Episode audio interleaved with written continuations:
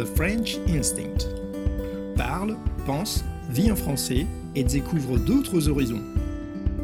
Une émission proposée par Cathy Beauvais.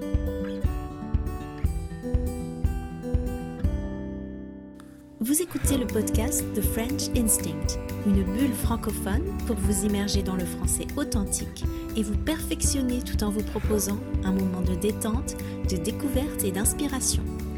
Moi c'est Cathy, je suis française, prof de français langue étrangère passionnée par les langues et tout au long de ces émissions, on parlera de la vie de tous les jours, de la langue française, de la France, mais aussi d'autres langues, d'interculturel, d'apprentissage. Bienvenue dans ma bulle.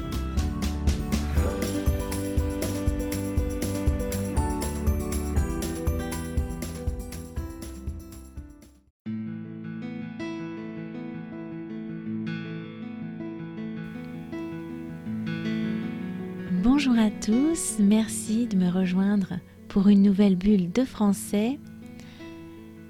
Au cours des émissions précédentes, j'ai eu l'occasion à plusieurs reprises de vous parler d'apprentissage des langues, euh, de partager des expériences, des anecdotes avec vous qui pouvaient vous aider dans votre apprentissage. Quand on apprend une langue, le but qu'on a généralement, c'est un jour d'être capable de l'utiliser pour communiquer et de la parler. Mais ça veut dire quoi parler une langue et ça implique quoi de parler une langue? Certaines personnes considèrent qu'elles parlent une langue dès qu'elles sont capables euh, de dire quelques phrases et d'avoir une conversation très simple avec euh, des natifs, alors que pour d'autres, parler une langue, ça va vouloir dire quasiment être bilingue, la parler quasiment parfaitement. Je vais vous expliquer ce que ça veut dire pour moi, de mon point de vue, parler une langue. Moi, en fait, je me situe un petit peu à mi-chemin entre ces deux positions. Quand je dis que je parle une langue, c'est que je suis capable d'interagir avec des locuteurs natifs de cette langue d'une façon naturelle et spontanée et sur des sujets variés. J'arrive à comprendre les conversations euh, avec les natifs et j'arrive aussi à comprendre les supports comme les, médias, les journaux, la radio, la télé, euh, les films, les séries, euh, ce qui est à destination des locuteurs natifs de la langue, pas seulement ce qui est à destination des apprenants de la langue. Bien sûr, je ne comprends pas tout, mais suffisamment pour que la communication soit simple et assez fluide. Donc pour cette raison, en fait, je considère que je parle cinq langues, même si j'en ai étudié huit. Euh, parce que, bien sûr, ma langue maternelle, ça, je la parle couramment. Bon, l'espagnol, je suis bilingue parce que j'ai consacré énormément d'années à l'apprentissage de l'espagnol et à la pratique de l'espagnol.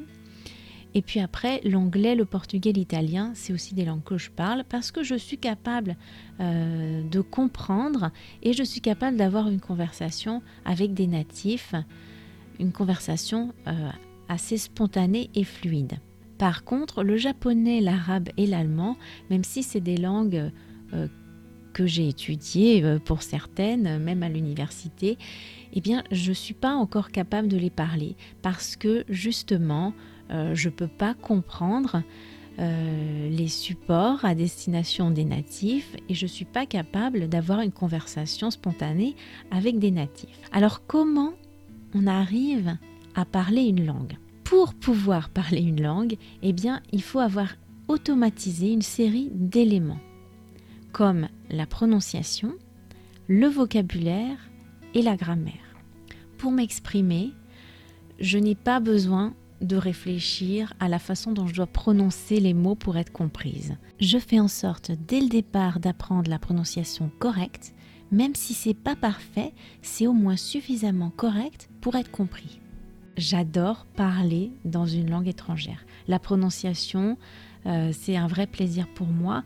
Donc, dès le départ, je vais euh, essayer d'avoir une bonne prononciation. Même si la prononciation idiomatique, elle, elle met toujours plusieurs années à arriver, plusieurs années de pratique et souvent euh, beaucoup d'immersion. Pour le vocabulaire, c'est pareil. J'ai un stock de vocabulaire que je connais et que je suis capable d'utiliser sans trop avoir à chercher mes mots quand je parle. Et pour la grammaire, eh bien, j'ai intériorisé les règles de grammaire.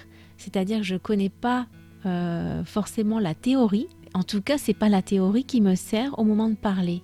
J'ai intériorisé la grammaire, la syntaxe, euh, la conjugaison suffisamment en tout cas pour être capable de produire des phrases cohérentes et compréhensibles. Tout ça, je suis capable de le mobiliser assez spontanément pour me concentrer sur le message que je veux dire, sur le contenu et pas sur la forme. Alors bien sûr au début c'est une vraie gymnastique, hein, on n'y arrive pas comme ça du jour au lendemain. Mais avec la pratique, je ne vais pas avoir à fournir de gros efforts cognitifs. Parce que quand on est encore débutant, même si parfois on a déjà un bon niveau en compréhension, souvent en expression on a un niveau très inférieur et ça nous demande énormément d'efforts de parler, tout simplement parce qu'on n'a pas encore automatisé tous ces éléments. Et quand on n'a pas automatisé tous ces éléments, pour nous c'est très pénible parce que c'est très fatigant cognitivement, ça nous demande énormément de concentration voilà, donc si je parle la langue, pour moi, ça veut dire que j'arrive d'une façon assez spontanée, assez automatique à m'exprimer dans la langue. Comme la prononciation, c'est vraiment ce qui me procure le plus de plaisir quand j'apprends une langue, eh bien, je vais y consacrer beaucoup de temps. Donc je vais faire attention au son, mais aussi au rythme, à l'intonation. Et pour ça, eh bien, je passe beaucoup de temps à m'entraîner, hein, à parler toute seule principalement. Euh, ce que j'aime bien faire, c'est écouter et répéter, euh, ou bien lire à haute voix. Mais j'aime bien avoir la prononciation, avoir par exemple les enregistrements. Si je lis mais que je ne connais pas suffisamment la prononciation, je vais peut-être euh, apprendre la prononciation d'une façon qui n'est pas correcte. Et ça en français c'est très important parce que comme vous le savez, le français il ne s'écrit absolument pas euh, comme il se parle. Euh, donc si vous n'êtes pas sûr à 100% de la prononciation du français, moi je vous conseille de toujours chercher des supports où vous allez avoir l'enregistrement. Ça c'est très important. Quand je parle une langue, et que j'ai donc automatisé tous ces éléments, il y a autre chose aussi que je dois avoir automatisé, c'est le fait que j'ai plus besoin de passer systématiquement par ma langue pour comprendre et m'exprimer. Quand j'entends un message, je vais comprendre ce que ça veut dire sans avoir à le traduire. Et quand je veux m'exprimer de la même façon, je ne vais pas passer par ma langue maternelle. Je ne vais pas d'abord me dire dans ma langue ce que je veux dire dans l'autre langue. Bien sûr, pour ça, ça demande énormément de pratique. Ça, ça vient avec la pratique. Au départ, bien évidemment, on a besoin de se rattacher à ce qu'on connaît. Donc on se rattache à notre langue maternelle ou aux autres langues qu'on connaît déjà, qu'on connaît mieux. Ça, c'est tout à fait normal, c'est une stratégie euh, tout à fait euh, habituelle et nécessaire. Maintenant, plus je vais progresser et plus il va falloir euh, que j'automatise. Avec la pratique, les circuits neuronaux vont se développer de telle sorte que le courant, on peut dire comme ça, le courant va passer, ça va passer automatiquement sans passer par une autre langue. Alors un point important, euh, quand on parle une langue, ça ne veut pas forcément dire qu'on fait plus d'erreurs.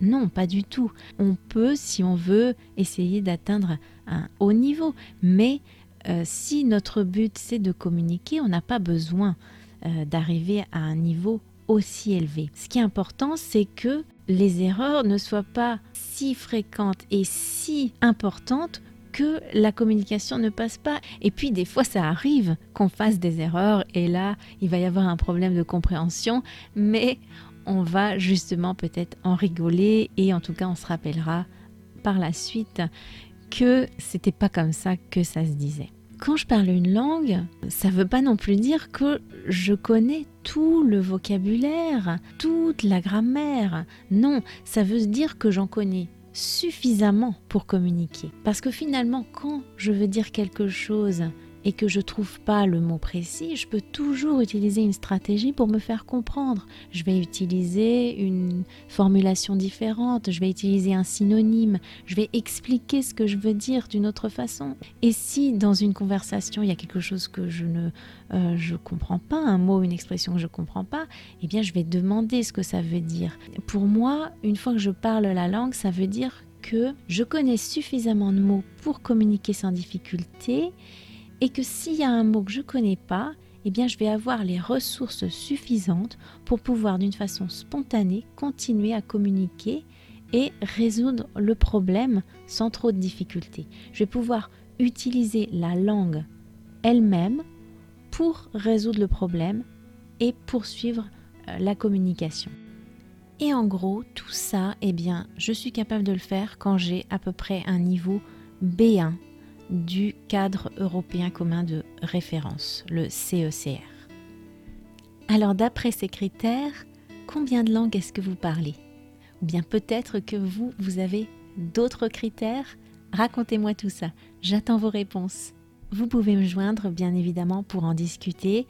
Euh, rendez-vous sur mon blog ou sur mon profil Instagram, The French Instinct. Voilà, je vous souhaite une très bonne journée et je vous dis à très bientôt pour une nouvelle bulle de français.